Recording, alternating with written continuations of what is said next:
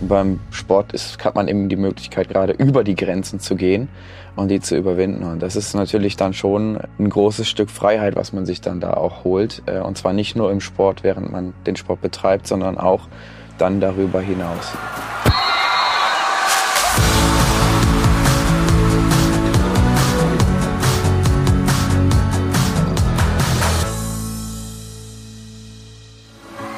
Mehr als ein Spiel. Der Podcast der DFB-Stiftungen Egidius Braun und Sepp Herberger. Und der DFB Kulturstiftung.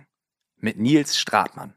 Ja, und damit hallo und herzlich willkommen zu einer neuen Folge Mehr als ein Spiel. Wir sind zurück aus dem Gefängnis und haben einen deutlich schöneren Ort, wie ich persönlich finde, heute gefunden für unsere Aufnahme. Wir sitzen in einer Galerie, in einem ganz kleinen Kino innerhalb einer Galerie, der Gallery NY in Mannheim. Und bei mir sitzen Tammy Kuttig, einer der erfolgreichsten Blindenfußballspieler Deutschlands, zuletzt bei der Europameisterschaft mit der Nationalmannschaft Vierter geworden und damit äh, das Ticket für die WM gelöst. Erstmal Glückwunsch dazu und hallo Tammy. Hallo und danke. Und daneben direkt sitzt einer der renommiertesten Fotografen Deutschlands. Vor allem für seine vertikalen Fotos, für seine Großstadtfotografien ist er berühmt. Es gab Ausstellungen in Seoul, in New York, in Moskau und in Bensheim. Und die Gallery NY, das ist auch seine. Horst Hammann, schön, dass du da bist. Danke. Auch herzlich willkommen in Mannheim. Ja, vielen Dank. Wir haben gerade schon, das darf ich verraten, eine kleine Führung hier durch die Galerie äh, bekommen und äh, die war total wichtig insofern, als es die definitiv auch nochmal die eine oder andere Frage, die ich mir vorher aufgeschrieben habe, äh, verändern wird. Hier sitzen jetzt zwei Leute, die total viel eint. Das hat man eben gemerkt. Ihr, ihr habt sofort eine Wellenlänge gehabt. Es gab gleich viele Themen, über die man sprechen könnte, aber die trotzdem sich in einer, einer Sache ganz stark unterscheiden. Der eine arbeitet mit dem Auge, ist Künstler mit und für die Augen und der andere hat alles außer seine Augen für die Wahrnehmung zur Verfügung. Und genau darum soll es heute gehen, um Wahrnehmung, um Erinnerung, um Perspektiven auf das Leben und natürlich auch, wir sind ein Fußball-Podcast, natürlich auch um Fußball. Deshalb, wie immer, die erste Frage in diesem Podcast und ich würde sagen, wir fangen mit dir an, Tammy. Warum ist Fußball mehr als ein Spiel? Also ich glaube, ein Spiel ist erstmal dazu da, um ähm, Spaß zu haben, äh, miteinander in Aktion zu treten. Ähm, aber Fußball hat eben einfach noch Effekte ähm, darüber hinaus, äh, über das Spiel hinaus, also sprich über dieses Interagieren miteinander äh, um den Ball, also um die Murmel. Es geht da einfach um vieles mehr, äh, gerade was ähm, ja, die Sinne angeht, wo wir jetzt ja auch heute drüber sprechen, dass zum Beispiel eben äh, in dem Fall jetzt, also in Bezug auf Blindenfußball, äh, Fußball eben mehr als ein Spiel ist, weil wir eben das mit anderen Sinnen äh, erleben, jetzt beim Blindenfußball. Geht aber natürlich auch um Kultur, deswegen auch das Thema Fotografie, ähm, beschäftigt sich auch mit dem Thema Fußball, kann sich mit dem Thema Fußball beschäftigen. Äh, um soziale Aspekte, die sind äh, natürlich im Spielen miteinander äh, auch mit drin, ähm, aber Fußball beeinflusst ja auch das, was außerhalb des eigentlichen Spiels stattfindet muss man sich nur mal ein Stadion angucken. Äh, das Spiel findet auf dem Platz statt, äh, die Interaktion zwischen den Fans ähm, und das, was eigentlich so das Socializing findet außerhalb des Platzes statt. Horst, du hast auch lange Jahre gekickt, auch ziemlich erfolgreich gekickt. Irgendwann mit 21 musstest du dich entscheiden, machst du Fotografie oder machst du Fußball? Du hast dich am Ende für die Fotografie entschieden. Trotzdem auch an dich die Frage, warum ist Fußball für dich mehr als ein Spiel? Ja, Fußball ist äh, eine Sprache wie äh, die Fotografie in meinen Augen. Das hat sehr viel mit äh, Instinkten zu tun, mit sinnlicher Wahrnehmung, wie Temi gerade sagt. Also man muss Vorahnung haben, ob man ein gutes Bild macht oder kurz vor der Linie den Ball über die Linie schiebt. Man muss antizipieren, wie es so schön heißt. und das bezieht sich auf Fußball sowie auf Fotografie in meinen Augen. Und ich habe zum Beispiel das erste Jahr in New York gar nicht fotografieren können, weil ich äh, nur über die Ohren wahrgenommen habe. Ich habe eigentlich gar nichts, äh, das war mir überwältigend. Ich muss, äh, habe alles ausgeschaltet optisch, habe nur gehört und habe ihn gelaufen und habe äh, geschaut und habe versucht, die Stadt zu verstehen und über die, über die Musik eigentlich die Stadt zu verstehen, über, über einen anderen Sinn. Ja? Und ich, mein, mein erstes, mein schönstes Foto, das hängt auch hier in der Galerie, habe ich nicht auf Zelluloid, sondern das habe ich nur in Erinnerung, hab ich, das hängt da vorne in einer Beschreibung. Das ist total interessant, was du sagst. Und du sprichst auch schon äh, zwei Aspekte an, auf die ich später unbedingt nochmal eingehen möchte mit euch. Das eine ist eben, wie wichtig für dich auch andere Sinne als äh, nur das Sehen ist. Und das andere ist eigentlich Erinnerung. Was, wie erinnern wir Dinge? Und ähm, ich muss jetzt hier an der Stelle aber einmal einhaken, weil du gesagt hast, ähm, Fotografie hat auch viel mit, mit Vorahnungen, mit Intuition zu tun. Und da, das verwundert mich als Laien total, weil ich hätte jetzt gesagt, Fußball ist ein absolut dynamischer Sport. Da gibt's keine, außer bei Standards, gibt's keine stillen Momente. Und Fotos sind für mich natürlich als Betrachter vor allen Dingen immer festgehaltene, stille Momente. Und ich hätte gerade bei Städtefotografie, bei Architekturfotografie eher gedacht, oh, da hat man die Zeit, da kann man ganz in Ruhe machen, kann man mit Plan vorgehen und so weiter. Also wenn du das auf äh, Architekturfotografie alleine beziehst, hast du wohl recht, aber ich äh, habe auch ganz viel auf der Straße fotografiert und auf der ganzen Welt. Und da gab es Momente, wo man, äh, wie, es schön heißt, äh, you connect the dots. Es gibt Situationen, die eine Geschichte erzählen und dann läuft halt eine Person ins Bild oder ein, ein, ein, ein Tier oder eine, Situation entsteht, die man äh, vorher äh, sieht, bevor man abdrückt. Und das Werkzeug ist die Kamera, das muss funktionieren, wie beim Fußballschuh und den Schienbeinschützern. Aber letztendlich musst du wirklich dann wirklich die Vorahnung haben und, in dem Moment bereit sein äh, für den Schuss, für das Bild wie ich war Mittelstürmer, ich habe oft die Torhüter, Torhüter geärgert, weil ich wusste genau, ich habe nach links, ich wusste genau, der spielt rechts und bin dann reingesprintet und habe dann den Ball über die Linie als Abstauber ge ge gebracht und das war dann so ein bisschen so die für mich die parallele Welt ja, und deckungsgleich. Du bringst jetzt immer selber schon die äh, Fußballbilder mit rein. Ähm, du hast dich damals aber für die Fotografie entschieden und ich glaube aus heutiger Sicht kann man sagen, das war die absolut richtige Entscheidung. Warum hast du dich damals für die Fotografie und gegen den Fußball entschieden? Also es war nicht gegen den Fußball, es war nur für die Fotografie. Es war, und es war eigentlich auch nicht für die Fotografie, sondern es war für eine Stadt, die Sehnsuchtsstadt New York, die mir ganz viele Versprechungen zugespielt hat über meine Jugend und, äh, und meine Kindheit. Und das war einfach die richtige Zeit. Ich wusste, ich musste, musste dahin. Ich wusste auch, es gibt dann kein Zurück mehr, obwohl ich jedes Mal, wenn ich in der Nähe vom Fußballplatz komme oder ein Gras rieche, frisch gemähtes Gras rieche, auf die Einwechslung hoffe.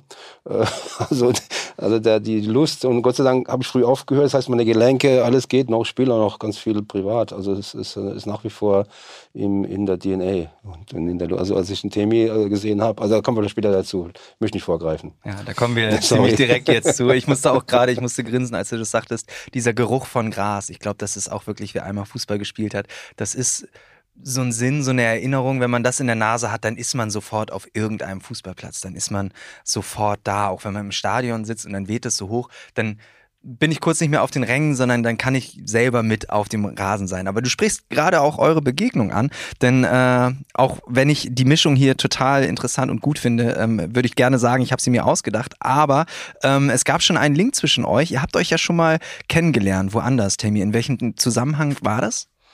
Ja, das war ähm, im Zusammenhang mit der Blindfußball-Nationalmannschaft vor der Europameisterschaft. Ich meine, das war letztes Jahr im Mai gewesen wo wir in Berlin ein größeres äh, Turnier hatten, ein Vierländer-Turnier.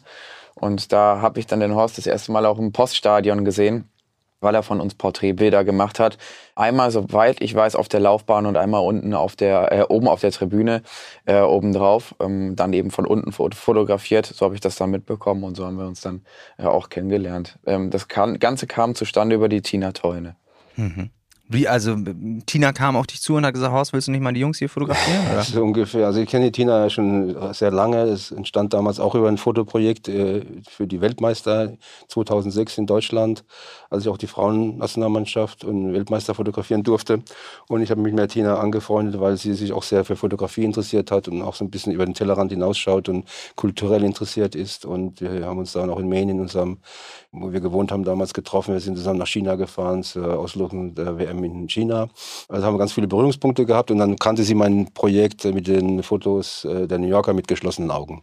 Und das war so ihr, ihre Brücke äh, zu dem Blindenfußball und ich habe mich vor, ich muss gestehen, ich habe mich nicht vorbereitet. Ich habe kein einziges Spiel vorher gesehen und bin blind hingefahren auf ein Blind Date sozusagen für mich nach Berlin und es war genau das Richtige, weil es hat mich so äh, überwältigt und berührt und, und, und, und fasziniert. Eure, eure, also auch das Anfassen, wie ihr euch anfasst, wie ihr auf dem Platz lauft, äh, eure Nicht-Gejammere.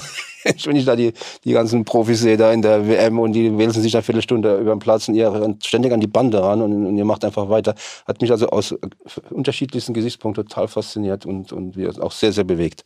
Und ich äh, hoffe, dass wir auch noch ein paar andere Projekte zusammen machen können, auch hier in der Galerie zu dem Thema, was wir jetzt gerade haben, mit geschlossenen Augen sehen und äh, die Wahrnehmung, wie gesagt. Ja. Mhm. Ja, ich glaube, wer das einmal erlebt hat, Blindenfußball, das eine ist, äh, dass einem der Mund offen stehen bleibt, eben wie, wie da mit dem Ball umgegangen wird, aber das andere ist, es ist wirklich einer der physischsten genau. und, und härtesten Ballsportarten, die ich, glaube ich, je gesehen habe. Also da fliegen wirklich jedes Mal die Fetzen und wer sich, wer sich Tammy anguckt, das ist auch eine brutale Maschine. Ja, ja. Also kann, man, kann man so sagen. Genau. Ähm, also du warst davon total beeindruckt. Das hat dich offenbar äh, nachhaltig geprägt. Tammy, wie war diese Zusammenarbeit für dich? Ich meine, da sind Bilder entstanden, die du, die ihr nicht anschauen könnt. Wie, wie kannst du mit der Arbeit von Horst was anfangen? Also tatsächlich eher weniger, weil Bilder in meiner Welt einfach überhaupt gar keine Rolle spielen. Also auch wenn ähm, wenn irgendwelche Leute mir tatsächlich Bilder zuschicken und dann äh, beschreiben, das sind Bilder aus dem Urlaub zum Beispiel, das macht meine Oma zum Beispiel auch ganz gerne, habe ich tatsächlich das ein, die einzige Connection, die ich dazu habe, ist ihre Beschreibung und von der hängt dann eben alles ab, wie gut ich das jetzt finde oder, oder ob ich das jetzt irgendwie interessant finde. Aber erstmal strahlen für mich Bilder, also habe ich an Bildern erstmal gar, keine, gar kein Interesse. Was allerdings bei mir schon auch ein Faktor ist, dass ich halt besser gesehen habe früher ähm, und deswegen mir auch gut vorstellen kann, warum ein Horst zum Beispiel mich auf die Tribüne, Tribüne stellt und von unten fotografiert. Das kann ich mir schon vorstellen. Nur das Endprodukt gibt es für mich nicht und de dementsprechend gibt es auch kein Interesse. Es war interessant auch eben mitzuerleben. Wir haben die Führung hier durch die äh, Galerie bekommen und anfangs warst du ein bisschen verloren und irgendwann habe ich gesehen, hast du einfach angefangen, Dinge anzufassen und, und zu fühlen und dir so, so den Raum zu erschließen. Und da sind wir direkt beim Thema, was mich im Vorfeld wahnsinnig interessiert hat. Ähm, Fotos und vielleicht heutzutage auch Filme sind ja für uns sehende Menschen der Haupterinnerungsaspekt. Das ist das, worüber wir Szenen erinnern, worüber wir wieder in, in andere Situationen kommen, worüber wir auch viel im eigenen Kopf abspeichern. Wie und was erinnerst du? Und hast du Möglichkeiten außerhalb deines Kopfes, Erinnerungen für dich abzuspeichern? Und damit meine ich jetzt nicht äh, Erzählungen, sondern emotional etwas abzulegen ich erinnere mich schon noch übers Visuelle, das muss man schon sagen. Also bei mir entstehen im, im, im Kopf äh, auch definitiv Bilder. Ähm, und zwar in dem Format, das kann man sich so vorstellen, das wird ja auch häufig gefragt, wie man denn träumt. Und das ist bei mir eben schon auch alles in Bildern. Und zwar so, wie ich ihn früher gesehen habe. Also wie ich zu meinen besten Zeiten sozusagen, was die Augen angeht, äh, gesehen habe. Deswegen, ich stelle mir das dann schon auch alles vor, gerade wenn man zum Beispiel äh, die Augenbinde aufhat und auf einen Platz läuft, äh, vielleicht ins Stadion einläuft, dann stelle ich mir immer dazu die Ränge vor und den, den Rasen und so weiter, alles visuell vorgestellt. Ähm, das kann auch dann von der, von der Realität durchaus abweichen, tut es auch, also äh, sehr häufig, aber ich habe schon immer so vor dem inneren äh, Auge, wie man so schön sagt, eben dann auch ein Bild. Und so speichere ich Erinnerungen auch ab.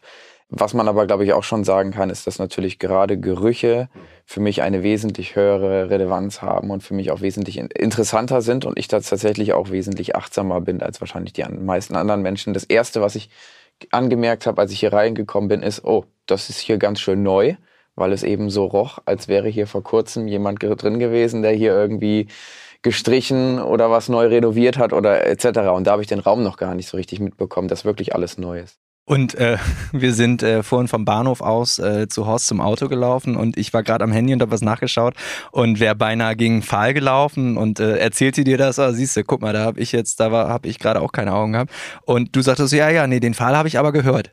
Da hätte ich schon aufgehört. Also auch da ist ja einfach noch. Ich habe dir dann schon vertraut, dass du da nicht gegenläufst. Ähm. Na, du hättest mich schon mal retten können. Du hättest mich schon mal zur Seite ziehen können. wäre ich auf jeden Fall schwer beeindruckt gewesen. Horst, wie ist das für dich? Ähm, wahrscheinlich ist es eine total alberne Frage, aber brauchst du Bilder, um zu erinnern? Oder erinnerst du unabhängig von deinen, von deinen Bildern? Also ich, ich kenne es von mir, ich habe einige Bücher geschrieben und ich merke, wie ich die Szenen, die ich aufgeschrieben habe, ohne dass ich es nochmal gelesen habe, viel, viel tiefer im Gedächtnis habe und dass vieles drumrum verschwimmt mitunter. Und ich, äh, also ich sehe hier in deiner Galerie, sehe ich diese ganzen Schlaglichter von New York hängen. Sind das auch wirklich deine Haupterinnerungen oder ist das einfach eine künstlerische Arbeit und damit ist es Das ist eine Extern. hervorragende Frage. Äh, weil als Fotograf willst du ja die Zeit anhalten, du willst, die, du willst äh, unsterblich sein. Ist, Im Grunde ist alles ein Selbstporträt.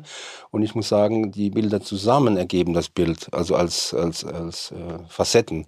Aber ich muss dem Themi äh, zu, zustimmen, dass äh, auf jeden Fall äh, in meiner äh, ähm, die stärksten Erinnerungswellen oder Schübe kommen über Gerüche bei mir auch. Also ich, wie, wie eine Zeit, ich kann mich wie so im Time-Tunnel in, in, an den Platz versetzen über einen Geruch und, oder über Musik eigentlich, also das Gehör. Also die zwei sind wesentlich stärker wie der optische Impuls, weil ich auch ständig damit zu tun habe. Ich muss dazu sagen, ich fahre unheimlich gerne nachts Auto, weil es optisch abgeschaltet ist. Ich fahre nur noch drei, zwei roten Punkte hinterher, höre ein bisschen Musik und komme auf neue Gedanken, kann reflektieren, komme auf neue Ideen. Äh, die, die, Gedanken können schweifen, weil ich wie ein Schwamm, wenn ich die Augen zur Verfügung habe, immer sauge. Ne? Das ist so, das ist so wie eine Sucht oder wie, wie so, eine, so ein Automatismus. Und deshalb, äh, also ich habe einen Workshop gemacht, den einzigen in meinem Leben in, äh, in Ende der 70er nach der Schule, also der erste US-Aufenthalt. Und es war eine ältere Dame, es war ein Ehepaar. Sie war sogar im KZ, sie war die, der Assistent eines ganz berühmten tschechischen Fotografen in Prag. Und sie hat sich mir angenommen und es wurde so meine fotografische Mutter und, und, und Mentorin und hat immer zu mir gesagt, Horst, äh, wenn, wenn dich irgendwas aufregt optisch, wenn du jetzt irgendwie denkst, das ist ein super Bild, mach die Augen zu, denk nochmal nach, mach die Augen wieder auf und dann, wenn du immer noch das für gut findest und es gut siehst, mach ein Foto. Aber vorher lass es sein. Das war ein wunderbarer Ratschlag, habe ich immer versucht zu befolgen.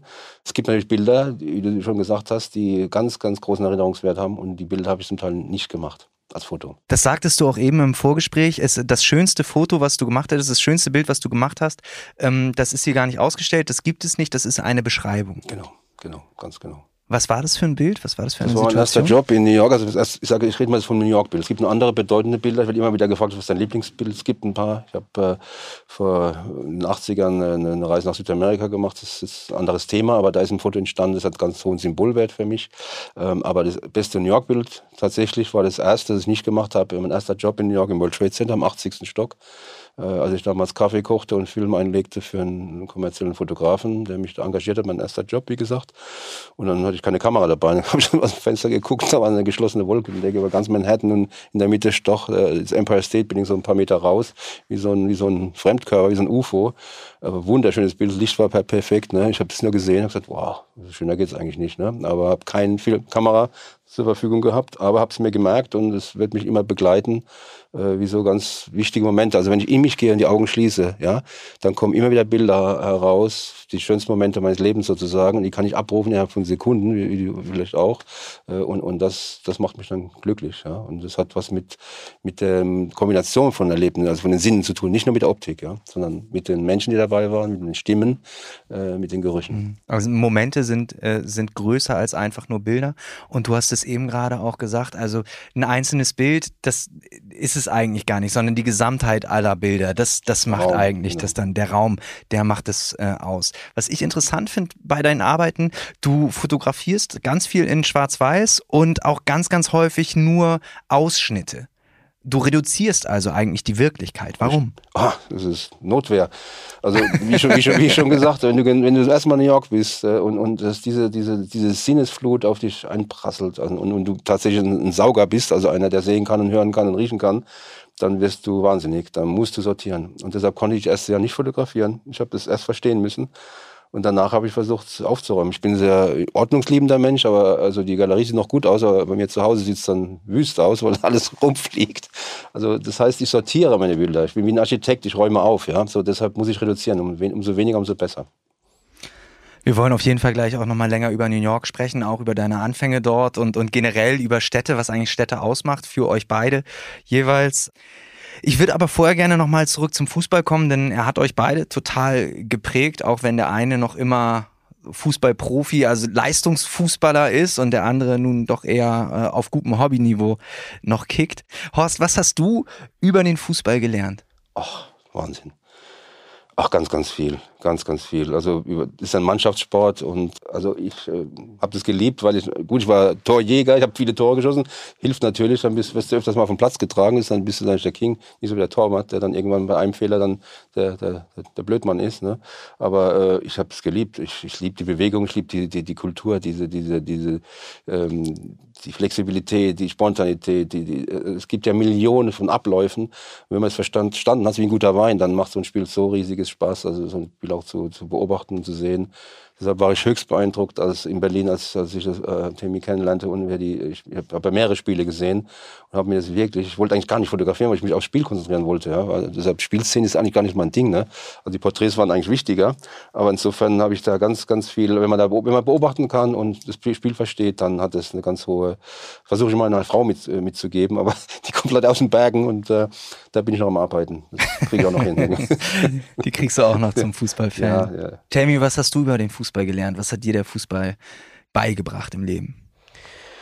Also ich glaube, es ist ziemlich äh, behinderungsspezifisch, muss man, glaube ich, glaube ich, schon sagen. Es ist, glaube ich, schon auch nochmal eine, eine ganz andere Welt, die man da erlebt, wenn man eben eine Einschränkung hat äh, beim Fußball, als vielleicht jemand, der sie nicht hat. Weil tatsächlich äh, Fußball einem Menschen mit Behinderung, da bin ich der festen Ansicht, äh, bei mir war es jedenfalls so, ganz viele Skills mitgibt, äh, die man braucht oder die man, die einem helfen, die Behinderung im Alltag auszugleichen. Also sprich Orientierungsfähigkeit, Leistungsbereitschaft und insbesondere Mut. Das heißt, sich nicht in seinem Schneckenhaus zu verkriechen, oh Mann, jetzt bin ich blind, äh, sondern tatsächlich trotzdem einen auf Attacke zu machen, auch im Privatleben, äh, bei allem eigentlich, was man so macht, auch dann im beruflichen, äh, dass da schon ein ganz extremer Ehrgeiz entsteht. Ähm, und der kommt aus dem, der kommt aus dem Sport, ähm, aus dem Fußball.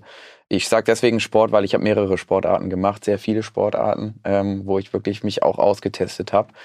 Und das ist eben noch so eine, so eine zweite Sache, über Grenzen hinausgehen zu können, trotz einer Behinderung, die einen immer begrenzt, ähm, sollte man so meinen, ist in der Regel auch im Alltag häufig schon so, dass man da vor Herausforderungen, vor Barrieren gestellt wird.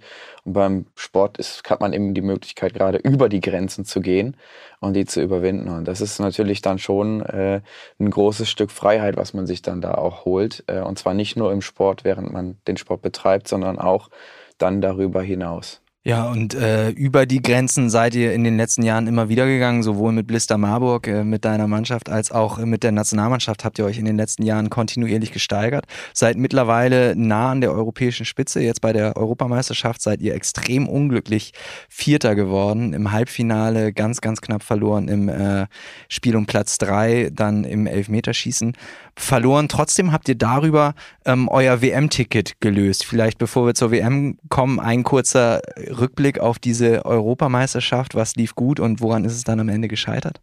Also wir hatten einen unglaublichen Spirit in der Mannschaft, hat man schon gemerkt, als wir den ersten Tag angekommen sind. Ähm, unser Hotel war am Strand von Pescara, also am Mittelmeer gelegen. Ähm, also man hatte, ich hatte von meinem Zimmer aus zwei Minuten, konnte ich in Badehose runterlaufen und war im Meer.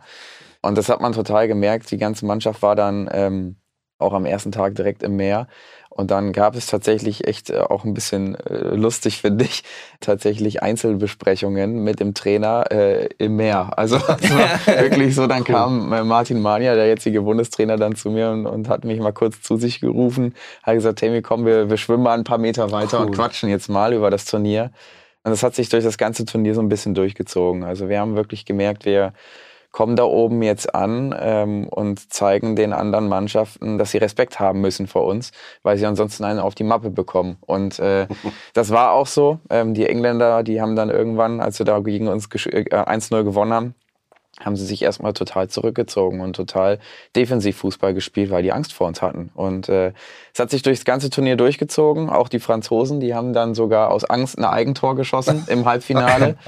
Schade, dass wir es nicht nutzen konnten. Wir haben dann 2-1 äh, eine Minute vor Schluss geführt und ja, machen einfach wirklich diesen, diesen Punch mit dem 2-1 und dann lassen wir uns den aber noch irgendwie reinmurmeln und mhm. da war es dann ein bisschen, also das war glaube ich so der Killer dieses Spirits so ein bisschen für das Turnier, ähm, aber trotzdem hat sich das jetzt sehr weiter über das Turnier hinausgetragen und ich glaube, die gerade, sieht man jetzt gerade ganz extrem auch bei den Leistungswerten, die Mannschaft ist wesentlich bereiter, äh, noch mehr zu investieren, was das Training angeht.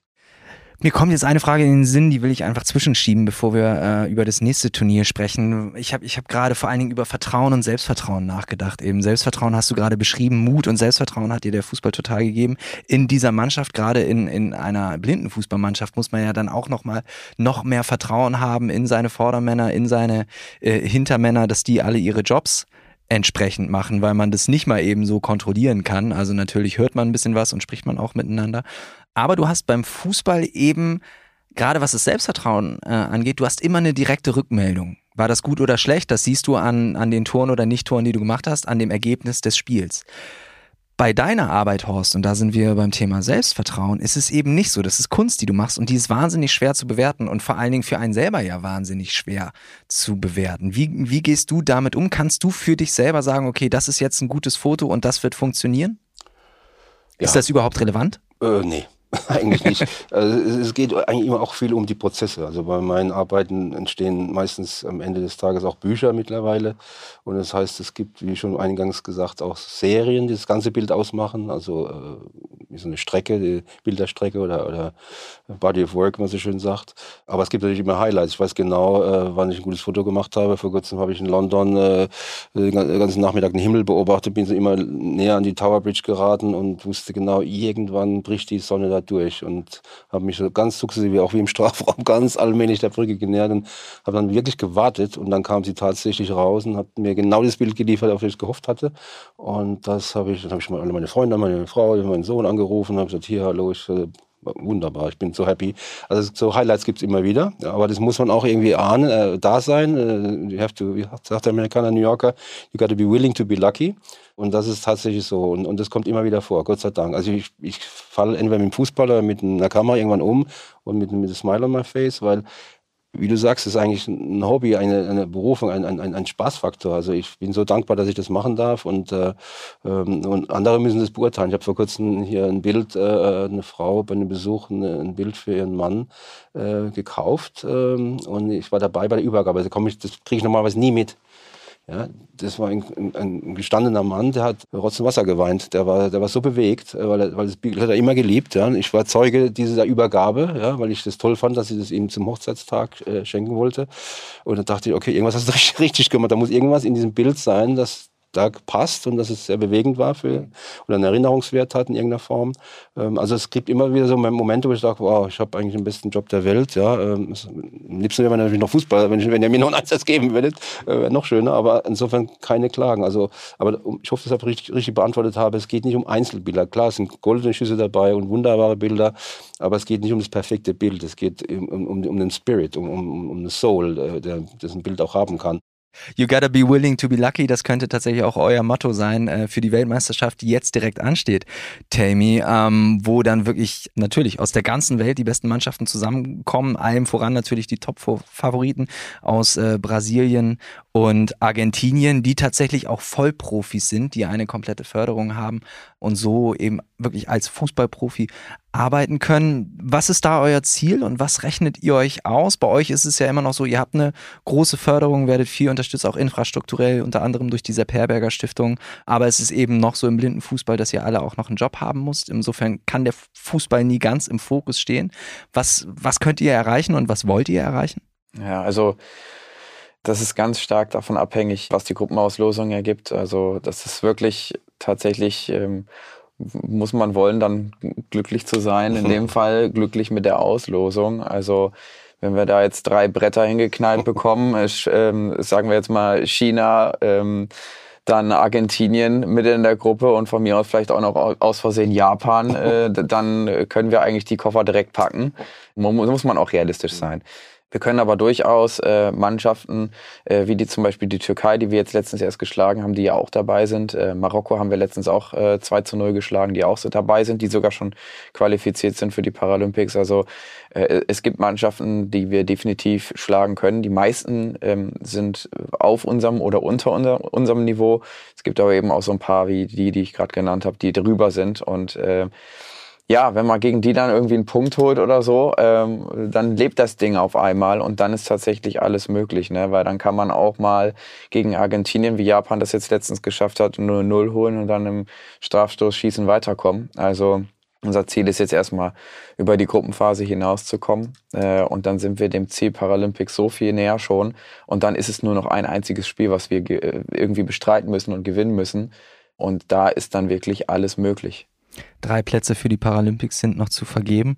Was ist denn der große Unterschied zwischen euch und der absoluten Spitze im blinden Fußball? Also das ist, denke ich, definitiv der, der Umgang mit dem, mit dem Ball und dieses Selbstverständnis, ähm, glaube ich, auch einfach abschließen zu können. Also sprich, das, das Tor dann auch im Endeffekt zu machen. Weil wir haben schon mittlerweile äh, die Skills entwickelt und auch tatsächlich jetzt durch, durch den neuen Bundestrainer, also der vor dann zwei, drei Jahren kam, dass wir da wirklich dann taktisch nochmal draufgelegt haben und jetzt uns in die Lage versetzt haben, wir kommen gegen jede Mannschaft vors Tor und wir spielen uns auch gegen jede Mannschaft hundertprozentige Torchancen. Aber wir machen die dann nicht rein. Und äh, abgezockte Mannschaften wie Brasilien, die müssen nur kurz zwinkern und das Ding ist schon drin. Die müssen eigentlich gar nicht mehr schießen.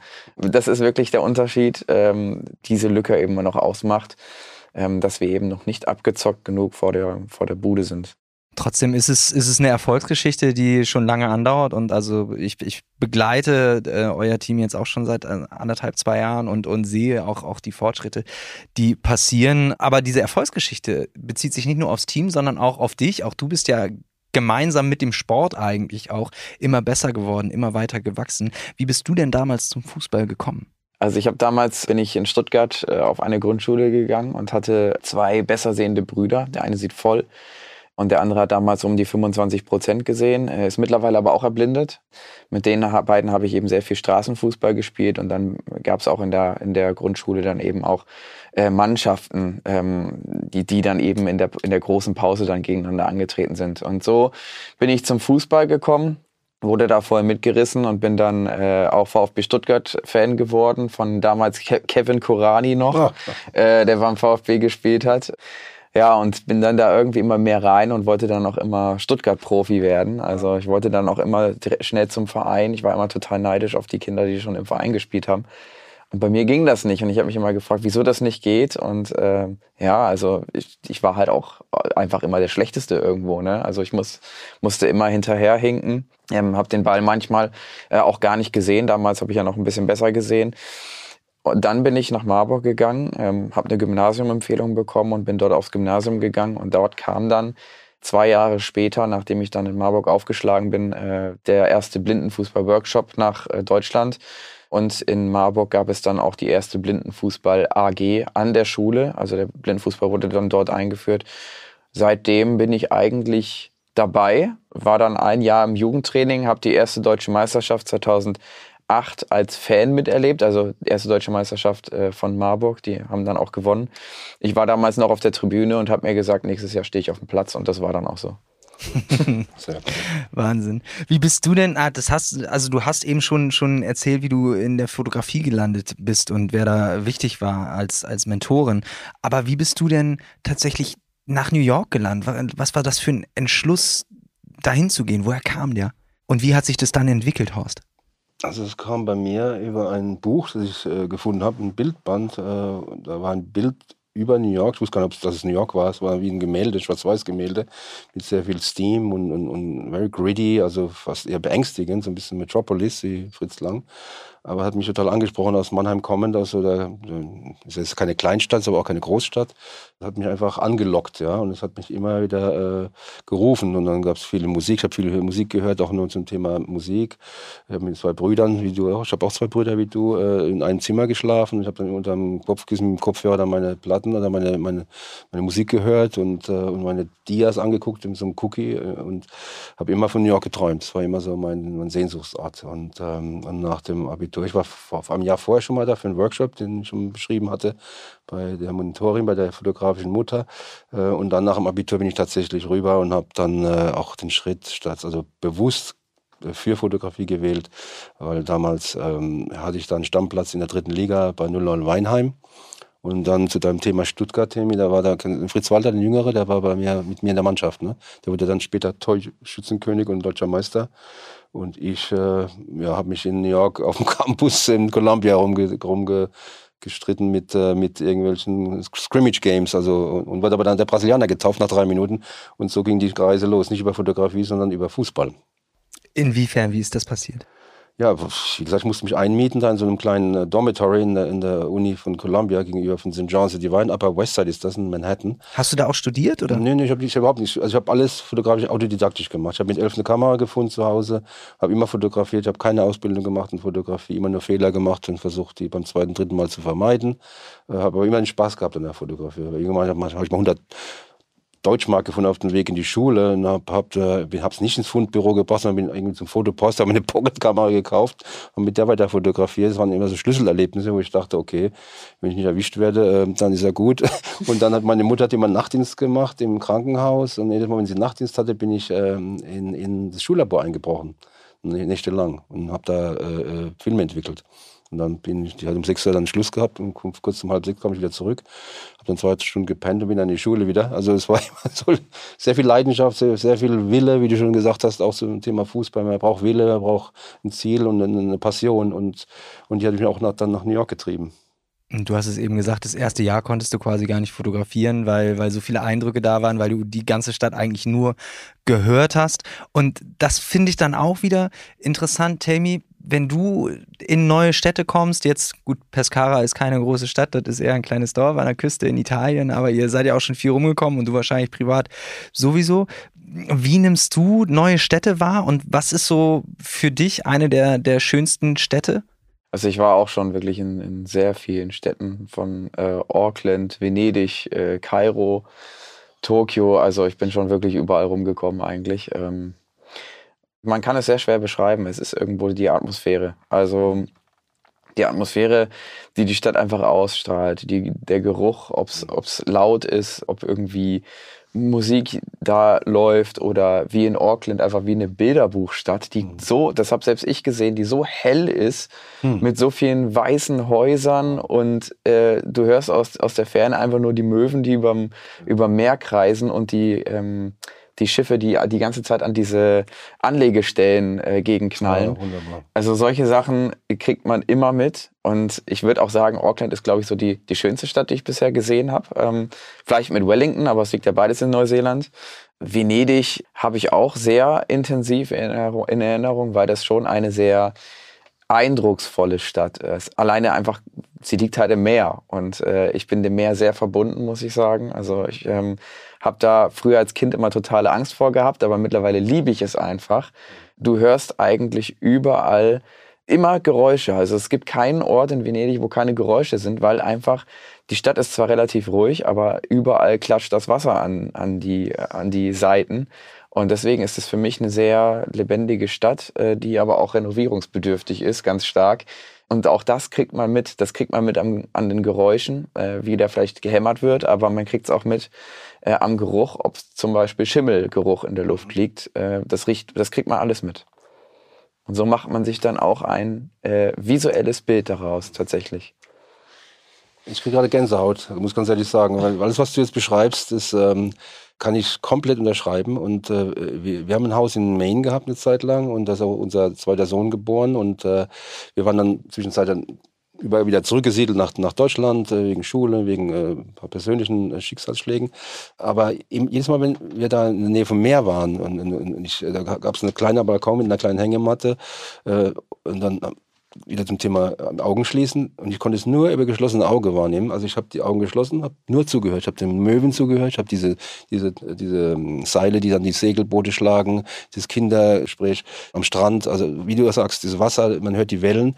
Diese, also ich kann es nur über, über Geräusche beschreiben. Und diese erste Schule, die ich da äh, beschrieben habe in, in den 70ern, habe ich genau so wahrgenommen. Das ging um Holzfeuer, es ging um diese Meeresluft, es ging um, äh, um die Möwen, es ging um, äh, es ging nur über Geräusche. Das habe, es definiert, definiert sich bei mir nur über Geräusche, über keine Optik, sondern nur über Geruch und, und Geräusch. Und das finde ich so tief bei mir drin. Also wenn ich das beschreibe, die schönsten Erinnerungen meines Lebens, kann ich dir zu beipflichten, ist also fast deckungsgleich, was er gerade beschreibt. Auch in New York war natürlich, wie, wie du schon gesagt hast, äh, der erste Eindruck. Ich habe dann absichtlich habe ich mir spezielle Musiken auf den Walkman gelegt, manchmal eine Oper, manchmal äh, irgendwie Gershwin, manchmal äh, Six Pistols, also und ich habe jedes Mal die Stadt komplett anders gesehen und und es war wie so ein Videoclip, so ein 3D-Videoclip, wo ich mir einfach gesagt, heute höre ich mal irgendwie Punk und dann gehe ich mal natürlich gehe ich mal in die Bronx und, und dann habe ich das und dann das Sprachengewehr, das außen rumläuft auf den Straßen, dieses diese Orchestrierung von New York finde ich so wunderbar mit den Sirenen. Die meisten Leute hassen das, aber ich liebe das, wenn dann die, die Feuerwehr durch die Straßen fährt und wieder halt und ja, also das ge gehört zu der ganzen Wahrnehmung dazu und das hat für mich immer, immer größte Bedeutung gehabt. Ich finde es total interessant, äh, so wie du das alles beschreibst, du lebst von deinen Bildern, aber Bilder sind für dein Leben gar nicht von so großer Bedeutung, sondern eher eben wirklich alles drumrum. Trotzdem hast du über deine Arbeit, über die Jahre New York und andere Städte zur Kunst gemacht. Wir haben es schon gehört von dir, Tammy, eine Kunst, mit der du natürlich gar nicht so viel anfangen kannst. Was für Kunst fasziniert dich? Eindeutig Musik. Also ich selber spiele ja auch Gitarre und äh, singe auch. Und das ist schon Wahnsinn. Also wenn man mal so genau drauf achtet und vor allem auch einfach, wenn man sich mit dem, mit dem Thema äh, beschäftigt, also mit dem Thema Musik, mhm. dann kommt man da immer mehr rein und achtet immer mehr auf Feinheiten. Ich meine, ich sag mal so, wenn man die Musik einfach so, die jetzt so im Radio rumdudelt, da die ganze Zeit hört, als totaler Laie kann man damit vielleicht nicht so viel anfangen. Aber es ist halt einfach bei Musik schon so, das, das nennt man ja auch wenn man meine Wirtschaftsdefinition dafür nimmt, äh, Consumption Capital, also sprich, umso mehr man konsumiert, umso mehr möchte man davon haben. Ähm, und dann baut man darüber das Kapital auf. Mhm. Das ist bei Musik ganz, ganz extrem. Und ähm, ich habe vorher Dinge äh, nicht wahrgenommen, äh, bevor ich äh, angefangen habe, Gitarre zu spielen. Natürlich aber auch Kunst, die man schon auch fühlen kann. Aber das, das Problem ist daran häufig, dass es so sehr künstlich dann ist, weil da nicht ganz so viel auf Details geachtet wird in der Regel. Ähm, das ist mir schon sehr viel aufgefallen. Von, ähm, von was sprichst du da jetzt? Von Plastiken oder? Äh, zum Beispiel, ja. Also es gibt ja ähm, absichtlich Kunst, die man eben anfassen kann, mhm. ne? also die dann wirklich auch dafür äh, gemacht ist. Aber zum Beispiel, als ich jetzt bei dir hier durchs Atelier gelaufen bin, habe ich so ein Regal angefasst hm. und da ist so eine Rille vorne drin. Und ich habe mich gefragt, wofür ist diese Rille? Dann habe ich eins drüber gefasst und habe gemerkt, oh, da stehen die Fotos drin. Und das fand ich schick. Weil, weil das, das ist halt nicht so, das ist, ja, es ist halt natürlich zweckmäßig, aber es ist auch nicht, es ist nicht wirklich so, das soll man fühlen, sondern mhm. es ist, es ist einfach da und man kann es fühlen. Und äh, mhm. das ist für mich Kunst, so etwas dann tatsächlich ähm, äh, auffangen zu können, dass man vielleicht irgendwie durch den Wald geht und da, mhm. da das mal anfasst. Ähm, mhm. Also eigentlich eher etwas nicht Künstliches, sondern Natürliches. Wir haben jetzt ganz, ganz viel über Wahrnehmung und äh, vor allen Dingen über Erinnerung gesprochen, über, über Emotionen, die wir, die wir mit Dingen verbinden. Jetzt würde ich da gerne zum Abschluss auch ganz konkret mit euch werden, mit zwei Fragen, die ich in fast jeder Folge stelle. Und ich würde sagen, wir fangen äh, bei dir an, Horst. Was war dein schönster Moment mit dem Fußball verbunden? Es gab einen Fall, äh, da wurde ich, äh, musste ich zum Arzt, 17 Jahre alt in der die Jugend gespielt in Mannheim auf dem Lindenhof, am Hartplatz, äh, mit vielen 3D, äh, drei DIN A4 äh, äh, Schürfwunden. Und da haben sie mich im November, an einem kalten Wintertag, schon versteckt in der Kabine als Joker. Und da ging es um den Aufstieg in die erste Mannschaft. Und da haben sie mich auf den Platz ge geholt, dann der zweiten Halbzeit. Und äh, da habe ich mit meinem Freund Dieter Höhn, der war damals auch, wurde auch frei gemacht, wir, wie gesagt, noch nicht volljährig, äh, mussten da zum Arzt, dass wir überhaupt spielen durften. Hat, mir, hat er mir einen Querpass hingelegt, ich habe einen Spitz gegen den Winkel reingejagt und wir haben 2-1 gewonnen, sind aufgestiegen. Dann haben mich so riesen Männer vom Platz getragen. Ich war, mich war damals so ein Spreißel. Und das war, also das ist wirklich in Erinnerung geblieben. Da gab es ja kein Video, gab es keine Handys, gab es keine Aufzeichnung. Ich habe das nur damals, ich habe alle Tore aufgeschrieben, muss ich dazu stehen. Ich habe da so ein wahnsinniges Buch geführt, linker Fuß, rechter Fuß, erste Halbzeit, Statistik habe ich geliebt. Äh, und das erinnere ich mich noch gut dran. Und natürlich die Zeit in New York, als ich dann in den Scrimmage Games äh, Brasilianer genannt wurde nach dem ersten Spiel und dann zur ersten Party eingeladen wurde. Was war es bei dir, Tammy? Ich glaube tatsächlich, das Tor gegen Italien in der dritten Minute bei der Europameisterschaft 2017, die ja im eigenen Land stattgefunden hat, also sprich vor der eigenen Kulisse zu spielen.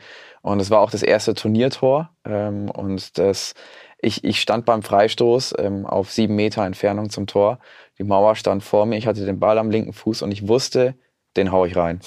Ich wusste es einfach. Und ich habe ihn dann auch einfach reingehauen. Und vielleicht tatsächlich auch das Tor gegen Frankreich ähm, im Halbfinale, zwei, die 2-1-Führung kurz vor Schluss, weil ich mir dann sicher war, jetzt, jetzt gehen wir ins Finale, wir sind jetzt oben dabei. Es hat leider nicht funktioniert, äh, dass wir wirklich dann ins Finale sind, aber da war, da war so, boah, wir sind wirklich eine krasse Mannschaft auch dann schön direkter Gedanke, nicht, äh, boah, ich bin geiler Kicker, sondern wir sind wirklich eine krasse Mannschaft, dass wir das jetzt zusammen möglich machen, auch wenn es dann ein ja. paar Minuten später dann doch nicht geklappt hat. Was war für dich der schönste Moment außerhalb des Fußballs? Ich glaube, als ich beim Summer Breeze, ähm, das ist ein Metal-Festival, in der ersten Reihe bei dem Konzert von We Came as Romans stand.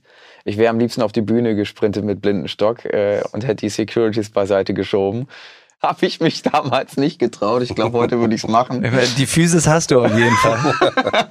also das war, glaube ich, schon so eins meiner, eines meiner geilsten Momente, muss ich, muss ich schon sagen. Ich muss aber auch sagen, ich glaube, das wird dieses Jahr getoppt, weil ich werde dieses Jahr ähm, am 15. Juli aus dem Flugzeug springen ähm, und einen Fallschirmsprung machen. Nein. Oh Mann. Wahnsinn. Und deswegen, davon, ich, ich habe auch Angst davor, aber genau deswegen freue ich mich darauf auch.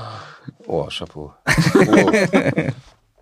Horst, zum Abschluss gleiche Frage an dich mit der Einschränkung. Du darfst natürlich deine Hochzeit oder Ach. die Geburten deiner Kinder erwähnen, dann musst du aber noch was weiteres ah, nennen. Du kannst Gedanken lesen, wie kommt das? Ist unglaublich. Du hast ja komplett, ja, hast du meine, mein X-Ray hier, äh, meinen Kopf äh, gescannt. Ja, also die drei, genau. Die erste Begegnung meiner Frau, die zwei Geburten, war was Schöneres gibt es eigentlich nicht. Ähm, dann gab es auch noch andere, aber relativ viele, muss ich sagen, die auch mit der ganzen Reise, mit der eigentlich fotografischen Reise, aber nicht mit den Bildern zu tun hat, sondern einfach die, die Dankbarkeit äh, ähm, sehen zu dürfen, äh, Temi. Das bin ich, ich bin sehr dankbar, dass ich das natürlich zusätzlich habe. Ähm, wobei ich dich auch zu einem gewissen Grad beneide, muss ich ganz ehrlich auch sagen, weil ich habe schon heute Nachmittag gesagt, ich viele Leute kennengelernt habe, die das Augenlicht zur Verfügung haben und nichts sehen, die, die blind durch die Gegend laufen. Und deshalb äh, schätze ich äh, dich oder äh, das sehr, das zu wissen, dass es Menschen gibt, die, wo die Sinne funktionieren und auch eine andere Ebene äh, bedienen oder, oder, oder zur Verfügung haben und auch die auch nutzen, äh, um Menschen zu lesen oder Städte zu lesen, um, um, um, um zu spüren. Ähm, ähm, deshalb kann ich das gar nicht an einem, an einem einzelnen ähm, äh, Moment festmachen. Die kürzlichste Version war die Welle in, äh, in Ipanema, die so soft war. Äh, da habe ich auch gedacht, lass die Zeit stehen und lass mich weiter driften, dann ist alles gut. Also es gibt so Momente immer wieder eigentlich und deshalb muss man wirklich sehr dankbar sein. Auch für jetzt so eine Begegnung finde ich sehr, sehr, sehr, sehr wertvoll und, und ein Geschenk eigentlich. Ne?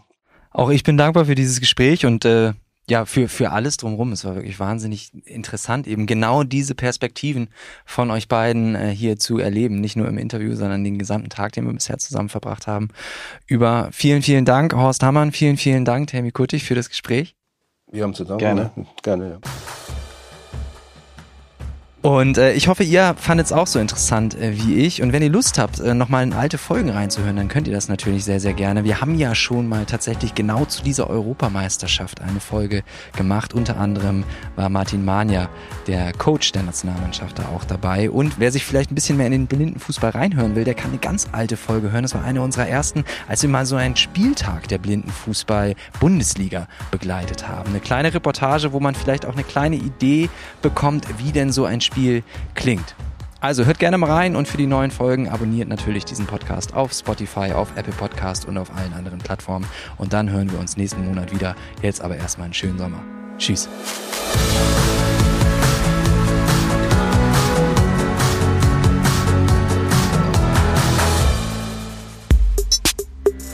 Mehr als ein Spiel, der Podcast der DFB Stiftungen ist eine Produktion von Maniac Studios.